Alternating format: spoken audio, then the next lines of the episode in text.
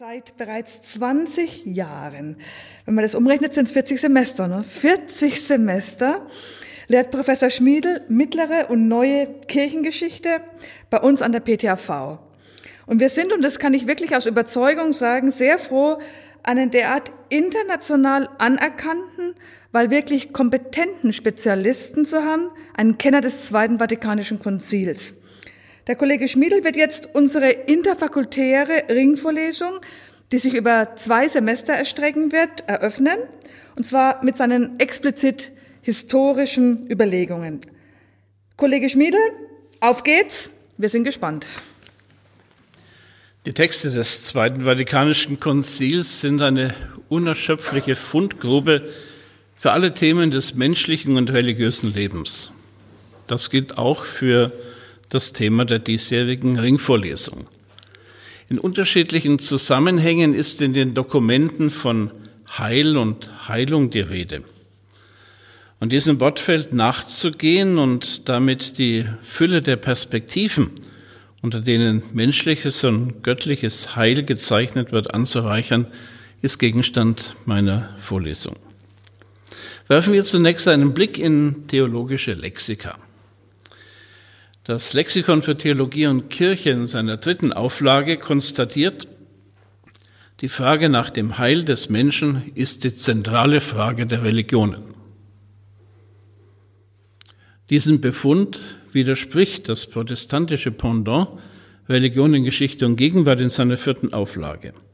Es heißt dort, die Verwendung des besonders für die deutschsprachige Theologie charakteristischen Grundbegriffes Heil samt seiner dem jüdisch-christlichen Hintergrund entwachsenen Komposita Heilsgeschichte, Heilserfahrung, Heilsweg, Heiland und so weiter, wird religionswissenschaftlich dann zum Problem, wenn damit das Grundanliegen aller Religionen bezeichnet werden soll. Dennoch gilt, dass Grenzerfahrungen, Bedrohung des Lebens und die Frage nach der Zukunft von Welt und Mensch eine Antwort in allen Religionen finden sei es durch Befreiung von Schmerz und Leid, sei es durch die Erwartung eines künftigen besseren Lebens. Im Alten Testament verbinden sich Heilserfahrungen mit konkreten Ereignissen in der Geschichte des Volkes Israel, die selber dann wieder liturgisch erinnert werden. In den Psalmen finden wir den Reflex dieser Heilsgeschichte.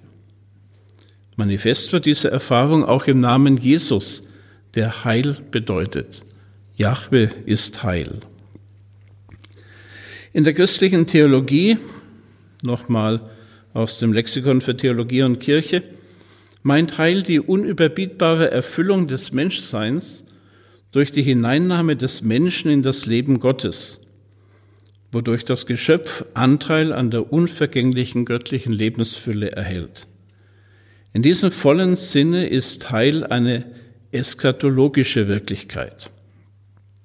Und weiter heißt es, in der gegenwärtigen Theologie wird versucht, eschatologisches Heil und innergeschichtliches Streben nach gelingendem Menschsein wieder stärker aufeinander zu beziehen. Heil hat also zwei Dimensionen. Zum einen geht es um die glückliche Gestaltung des Lebens, zum anderen um die Vollendung dieses Lebens in zukünftiger Erwartung.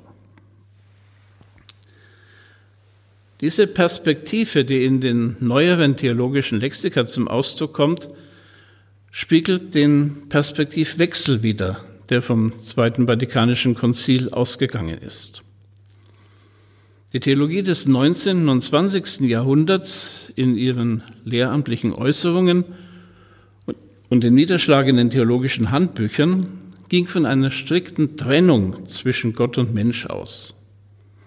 Mensch und Welt waren die Natur, Gott war Gnade. Und in gut augustinischer Denkweise war die Natur durch die Erbsünde der ersten Menschen verderbt, die Gnade dadurch nur aufgesetzt. Man sprach auch von einer Stockwerktheologie.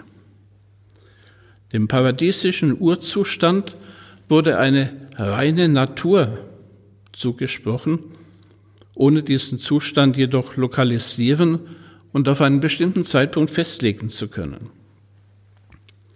Der Kölner Theologe Matthias Josef Scheben hat in der Mitte des 19. Jahrhunderts dieses Natur-über-Natur-Schema besonders betont. Für die Missionsbewegung im Zeitalter des Kolonialismus half ein solches Schema natürlich zur Begründung ihrer Missionierung. Denn wenn Menschen in einem rein natürlichen Zustand, also ohne Taufe und Sakramente leben, brauchen sie zur Vollendung ihrer menschlichen Berufung die Gnade. Diese wird gewissermaßen auf den guten Wilden aufgesetzt. Im 20. Jahrhundert wurde diese Diskussion neu aufgegriffen. Doch nun veränderte sich die Perspektive. Die Theologie versuchte nicht mehr so in statischen Begriffen zu denken, als ob die menschliche Natur gar nicht anders könne, als sich der Gnade Gottes zu öffnen.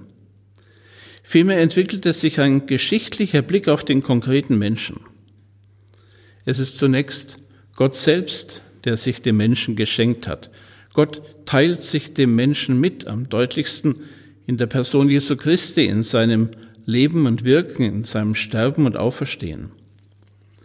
Dadurch hat die Welt gewissermaßen wieder eine göttliche Atmosphäre bekommen, in der der Mensch Gott atmen kann. Dieses geschichtliche Denken eröffnete nun ganz neue Denkmöglichkeiten. In der Zeit zwischen den beiden Weltkriegen erlebte besonders die französische Theologie einen Aufschwung. Sie löste sich von starren Denkmustern und öffnete sich für die Ökumene, besonders mit der Ostkirche. Namen wie Henri de Lubac oder Yves Congar stehen für eine Theologie, die im Horizont von Zeit und Welt ihren Platz sucht. Spuren der Gnade finden sich auch außerhalb des engen Raums der katholischen Kirche. Papst Pius XII. verurteilte diese Nouvelle Theologie im Jahr 1950 zwar noch und sorgte für die Entfernung ihrer Hauptvertreter von ihren Lehrstühlen, doch wenn Gedanken erst einmal formuliert sind, lassen sie sich nicht mehr ohne weiteres einsperren. In diese aufgeraute theologische Situation hinein fiel die Einberufung des Zweiten Vatikanischen Konzils durch Papst Johannes den 23. Und obwohl sie wenige Jahre zuvor noch von den kirchlichen Autoritäten an den Rand gedrängt worden waren, fanden sich jetzt die Hauptvertreter dieser Novelltheologie als Berater in den Vorbereitungskommissionen wieder. Dort hatten wohl noch die Bischöfe und Theologen der neuscholastischen Schulen die Oberhand. Doch auf dem Konzil selbst kippte die Stimmung. So sind die in den Jahren 1963 bis 1965 verabschiedeten Dokumente geprägt von einem ganz neuen Blick auf den Menschen, auf die Kirche und auf das Verhältnis zu einer Welt, die zwar nach wie vor unerlöst ist, in der sich aber bereits viele Elemente des Heils finden.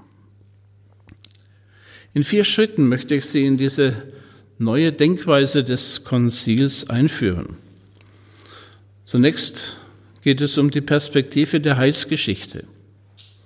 Anschließend wird nach der Kirche als Instanz für Heil gefragt Neu auf dem Konzil war die Ausbreitung der Heilserwartung auf die Menschen insgesamt und besonders die Gläubigen anderer Religionen. Und abschließend wird nach den Konsequenzen für die Seelsorge gefragt. Zunächst einige Worte zur Heilsgeschichte. Zu den heftig diskutierten und am Ende doch glücklich verabschiedeten Dokumenten des Konzils gehört die dogmatische Konstitution über die göttliche Offenbarung, der Werbung. Neben der Feststellung, dass die biblische Überlieferung in ununterbrochener Aufeinanderfolge bis zur Vollendung der Zeiten bewahrt werden müsse, das ist das Traditionsargument, entwickelt sich diese Überlieferung in der Kirche unter dem Beistand des Heiligen Geistes weiter. Das steht in derselben Nummer 8. In der Geschichte entwickelt sich ein tieferes Verständnis der Heiligen Schrift, die nicht nur Vergangenes berichtet, sondern auch Interpretationshilfen für die Gegenwart bringt. Da sie ja gleichsam die Verkündigung der Wundertaten Gottes in der Heilsgeschichte beziehungsweise im Geheimnis Christi ist, das in uns stets gegenwärtig ist und wirkt, wie die Liturgiekonstitution hervorhebt. Die Kirchenkonstitution Lumen Gentium zeigt dieses Verständnis von Heilsgeschichte exemplarisch an Maria auf. An wichtigen Stellen des Neuen Testaments ist von ihr in Beziehung zu ihrem Sohn Jesus die Rede. Aber die Frömmigkeit der Kirche hat auch viele Stellen des Alten Testaments auf sie bezogen. In Gebeten, Liedern, Litaneien und vor allem in der reichen Ikonographie der Marienbilder werden Texte des Alten Testaments aufgegriffen und auf die Mutter Gottes bezogen. Die Nummer 55 der Kirchenkonstitution erläutert diese allegorisch-typologische Exegese. Es heißt dort, die Bücher des Alten Testaments freilich beschreiben die Heilsgeschichte, durch die die Ankunft Christi in der Welt in langsamem Schritt vorbereitet wird. Diese zeitlich ersten Dokumente bringen, wie sie in der Kirche gelesen und im Licht der weiteren und vollen Offenbarung verstanden werden, Schritt für Schritt klarer die Gestalt der Frau, der Mutter des Erlösers, ans Licht. Die Interpretation von Ereignissen braucht den zeitlichen Abstand und den tieferen Blick. Das unterscheidet Geschichtsschreibung vom Journalismus, der tagesaktuell ist. So kann das Konzil in Maria auch ein Beispiel sehen, wie die Kirche als Ganze zu einem Verständnis zur Heilsgeschichte kommen kann, das auch zu Konsequenzen für das Wirken in der jeweiligen Gegenwart führt. Wenn die Kirche dem Beispiel Marias folgt, die alle diese Worte in ihrem Herzen bewahrte, wie der Evangelist Lukas zweimal betont, setzt sie die biblische Heilsgeschichte fort. Nummer 55 in Lumen Gentium beschreibt den Vorgang eindrücklich. Maria nämlich, die, weil sie zuinnerst in die Heilsgeschichte eingetreten ist, die bedeutendsten Lehren des Glaubens in sich gewissermaßen vereinigt und widerspiegelt, ruft, wenn sie gepredigt und verehrt wird, die Glaubenden hin zu ihrem Sohn und zu seinem Opfer sowie zur Liebe des Vaters. Die Kirche aber wird der Herrlichkeit Christi nachfolgend ihrem hervorragenden Urbild ähnlicher gemacht indem sie beständig in Glaube, Hoffnung und Liebe voranschreitet und dem göttlichen Willen in allem sucht und befolgt. Zwei weitere Dimensionen kennt die Rede des Konzils von der Heilsgeschichte. Heilsgeschichte setzt sich auch heute fort. Das Dekret über die missionarische Tätigkeit der Kirche weist eindringlich darauf hin. Die missionarische Tätigkeit ist nichts anderes und nichts weniger als die Kundmachung bzw.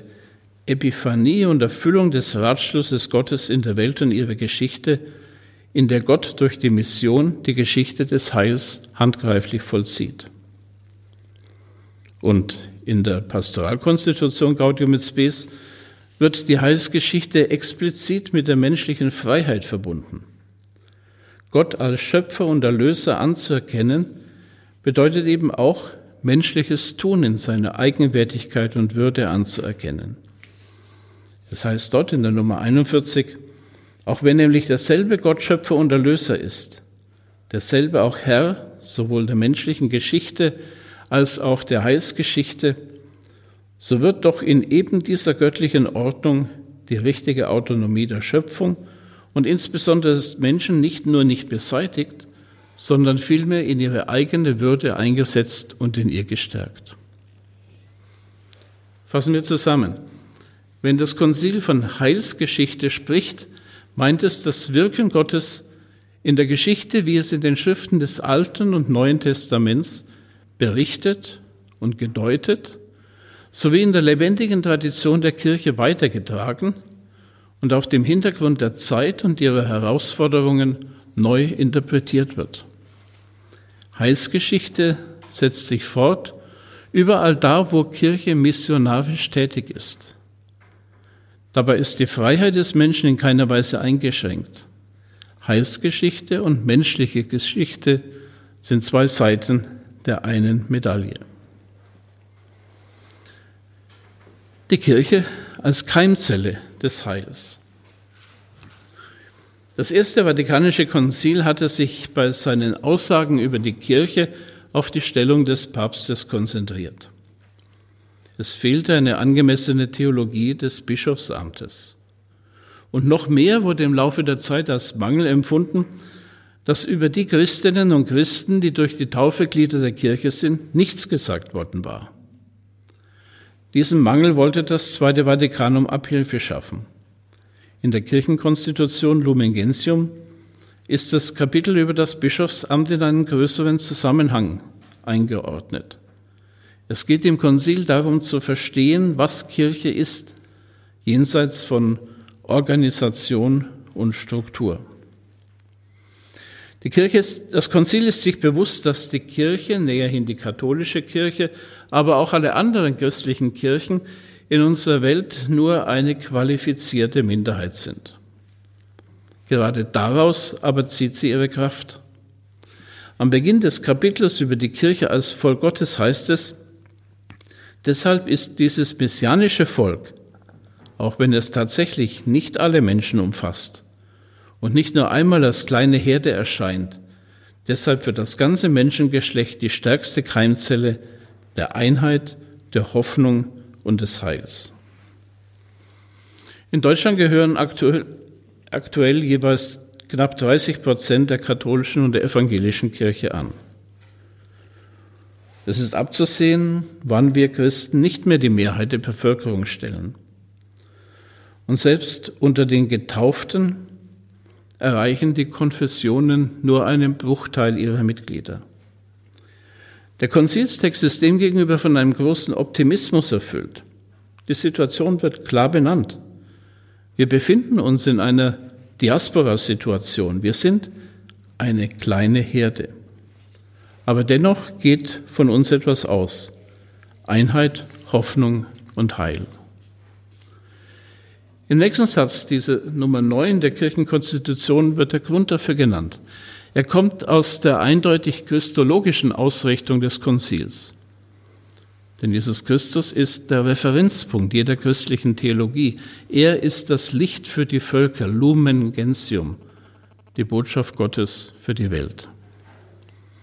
Das heißt dann, von Christus zu einer Gemeinschaft des Lebens, der Liebe und der Wahrheit bestellt, wird das Volk Gottes von ihm auch als Werkzeug der Erlösung aller in Anspruch genommen und als Licht der Welt und Salz der Erde zu aller Welt ausgesandt. Das mag abstrakt klingen. Das Konzil ist sich dessen bewusst. Von den biblischen Bildern, die auf die Kirche angewandt werden, ist eines der sprechendsten das Bild vom Leib Christi, wie es Paulus in seinem ersten Brief an die Korinther entfaltet hat. In diesem Bild werden die unterschiedlichen Fähigkeiten und Dienste beschrieben, die der Leib der Kirche zum Leben braucht. Egoismus und Selbstbezogenheit sind dabei ausgeschlossen. Solidarität ist gefragt. In den Worten des Konzils, Lumen Gentium Nummer 7, er selbst, Jesus Christus, verteilt immerfort in seinem Leib, nämlich der Kirche, die Gaben der Dienstleistungen, vermöge derer wir durch seine Kraft uns gegenseitig zum Heil Dienste leisten, damit wir, indem wir die Wahrheit in Liebe tun, durch alles auf ihn hinwachsen, der unser Haupt ist. So kommen wir zu einem dritten Gedanken, das Heil der Welt. Mit diesen Stellen aus der Kirchenkonstitution ist vorbereitet, was der eigentliche theologische Fortschritt des Zweiten Vatikanischen Konzils war. Die Kirche tritt aus dem Kreisen um sich selbst heraus. Sie öffnet sich der Welt und weist den Christen eine besondere Aufgabe zu, nämlich ihre täglichen Arbeiten und ihr Leiden mit und für das Heil der Welt zu tragen. Wie Christus immer mit dem Vater zum Heil aller wirkt, so sind die Christen in besonderer Weise auch mit dem für das Heil der Welt leidenden Christus geeint. Bis hin zur höchsten Form der freiwilligen Hingabe des Lebens im Martyrium nach dem Beispiel Jesu, der für das Heil der Welt den Tod frei annimmt. Zitate aus den Nummern 41 und 42 von Lumen Gentium. Und das Dekret über die missionarische Tätigkeit der Kirche Ad Gentis drückt diese Verbindung zu Jesus Christus und die Orientierung an seinem Vorbild in der Nummer 8 in folgenden Worten aus. Niemand wird durch sich selbst und aus eigener Kraft von der Sünde erlöst und über sich hinausgenommen. Niemand vollends von seiner Schwachheit, Einsamkeit oder Knechtschaft freigemacht. Frei Vielmehr brauchen alle Christus als Beispiel, Lehrer, Befreier, Heilbringer, Lebensspender. In der Tat war das Evangelium in der Geschichte auch der Profanen den Menschen ein Ferment der Freiheit und des Fortschritts und bietet sich immerfort als Ferment der Brüderlichkeit, der Einheit und des Friedens dar. Nicht umsonst, nicht ohne Grund wird Christus von den Gläubigen gefeiert als die Erwartung der Völker und ihr Erlöser. Damit greift das Konzil aber erheblich über den Kreis der Christen hinaus. Die Christen haben eine Verantwortung für die ganze Welt, nicht nur für sich selbst. Die Liturgiekonstitution hebt das deutlich hervor. Fürbitten sollen gehalten werden für das Heil der ganzen Welt. Die Kirche lobt den Herrn ohne Unterlass und tritt bei ihm für das Heil der ganzen Welt ein. Und die Bischöfe Missionsdekret sind nicht nur für irgendeine Diözese, sondern für das Heil der ganzen Welt geweiht. Konkret wird diese Heilsorge für die ganze Welt in einigen Bereichen, in denen Kirche tätig ist. Das Konzil nennt unter anderem die katholischen Schulen. Auch wenn sie nicht alle Schülerinnen und Schüler umfassen können, können sie mithelfen, wie Gravissimo Educationis sagt, gleichsam zu einem heilsamen Sauerteig für die menschliche Gemeinschaft zu werden. Durch das Angebot des christlichen Glaubens können auch solche erfasst werden, die nicht oder noch nicht aus diesem Wertekosmos leben. Ich zitiere, das charakteristische Merkmal der katholischen Schule aber ist es, ein vom evangelischen Geist der Freiheit und Liebe beseeltes Umfeld der schulischen Gemeinschaft zu schaffen, den Heranwachsenden zu helfen, bei der Entwicklung der eigenen Person zugleich auch im Sinne der neuen Schöpfung, zu der sie durch die Taufe geworden sind, zu wachsen und die gesamte menschliche Kultur schließlich auf die Botschaft des Heils hinzuordnen, sodass die Erkenntnis, die die Schüler über die Welt, das Leben und den Menschen Schritt für Schritt erwerben, durch den Glauben erhellt wird. Was am Beispiel katholischer Schulen dargelegt wird, ist Auftrag der Kirche in allen Kulturbereichen. Das biblische Bild vom Sauerteig, von dem ein wenig genügt, um den ganzen Teig zu durchdringen, wendet das Konzil auf die Kirche an, die in unerschütterlicher Treue ihrer Sendung folgt, aber gerade durch die Betonung des sogenannten Kerngeschäfts einen indirekten Einfluss auf Welt und Gesellschaft ausübt. In Gaudium et Spes heißt es dazu,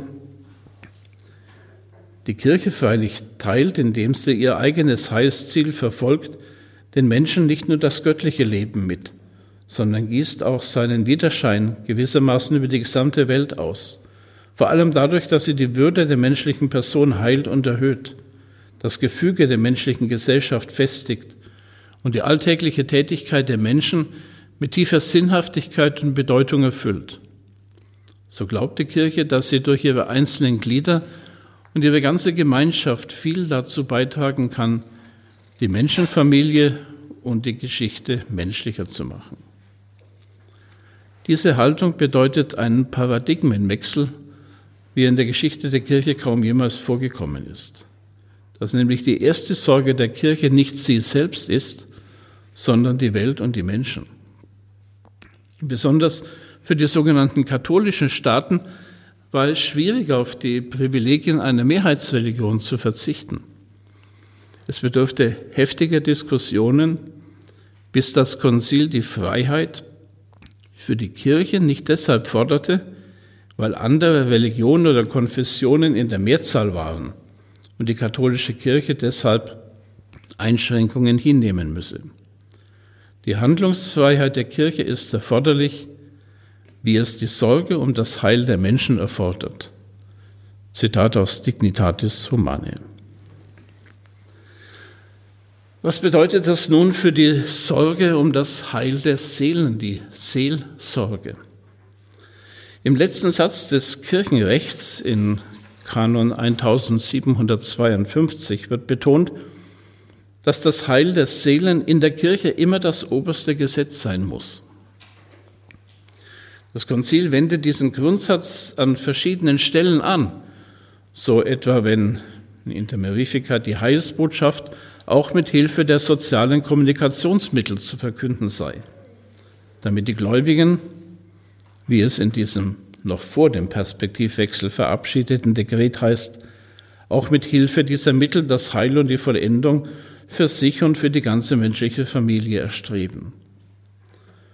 Doch auch die Pastoralkonstitution ist sich bewusst, dass die Kirche ihren Freiraum braucht, um sowohl den Glauben zu verkünden, als auch mit Freimut in die politischen und sozialen Belange der Gesellschaft eingreifen zu können. In Gaudium et Spes Nummer 76 Immer aber und überall soll die Kirche das Recht haben, mit wahrer Freiheit den Glauben zu predigen, ihre Soziallehre zu leben, ihre Aufgabe unter den Menschen ungehindert auszuüben, sowie ein sittliches Urteil zu fällen, auch über Dinge, die die politische Ordnung betreffen, wenn grundlegende Rechte der Person oder das Heil der Seelen dies erfordern sollten, indem sie alle und allein die Hilfsmittel anwendet, die dem Evangelium und dem Wohl aller gemäß der Verschiedenheit der Zeiten und Bedingungen entsprechen. Die Bischöfe sollen sich ohne Behinderung um das Heil der Seelen kümmern können. Errichtungen oder Aufhebungen von Pfarreien sollen danach durchgeführt werden, ob sie dem Heil der Seelen dienen. Der seelsorgliche Eros soll bereits Grundlage der Ausbildung künftiger Priester sein, um selbst zu spüren, dass ihnen die Hoffnung der Kirche und das Heil der Seelen anvertraut wird. Diese materiellen und spirituellen Hilfen müssen erbeten und erbettelt werden. Im Missionsdekret heißt es, die Gläubigen sollen die Priester lehren, für die Missionare zu beten und gleichsam zu Bettlern für Christus und das Heil der Seelen geworden, nicht erröten von ihnen Almosen zu erbitten. Fassen wir zum Schluss kurz zusammen. Der kleine Katechismus, der bis wenige Jahrzehnte vor dem Zweiten Vatikanischen Konzil im Gebrauch war, begann mit folgender Frage. Wozu sind wir auf Erden? Wir sind auf Erden erstens, um Gott zu erkennen, ihn zu lieben und ihm zu dienen. Zweitens, und dadurch in den Himmel zu kommen. Das eigene Seelenheil stand im Vordergrund. Das Konzil hat den Blick auf das Heil, auf das Heil geweitet. Heil darf im Horizont der Geschichte Gottes mit den Menschen und der Welt gesehen werden. Heil ereignet sich anfanghaft in der Kirche. Sie ist Keimzelle des Heils, nicht mehr und nicht weniger. Ihre Sorge darf sich aber nicht egoistisch auf ihre Mitglieder allein konzentrieren, sondern richtet sich auf alle Menschen. Die ganze Welt, deren Teil die Kirche ist, will Heil und Heilung erlangen. Was Kirche tut und bezeugt, ist dazu ein bescheidener Beitrag. Vielen Dank.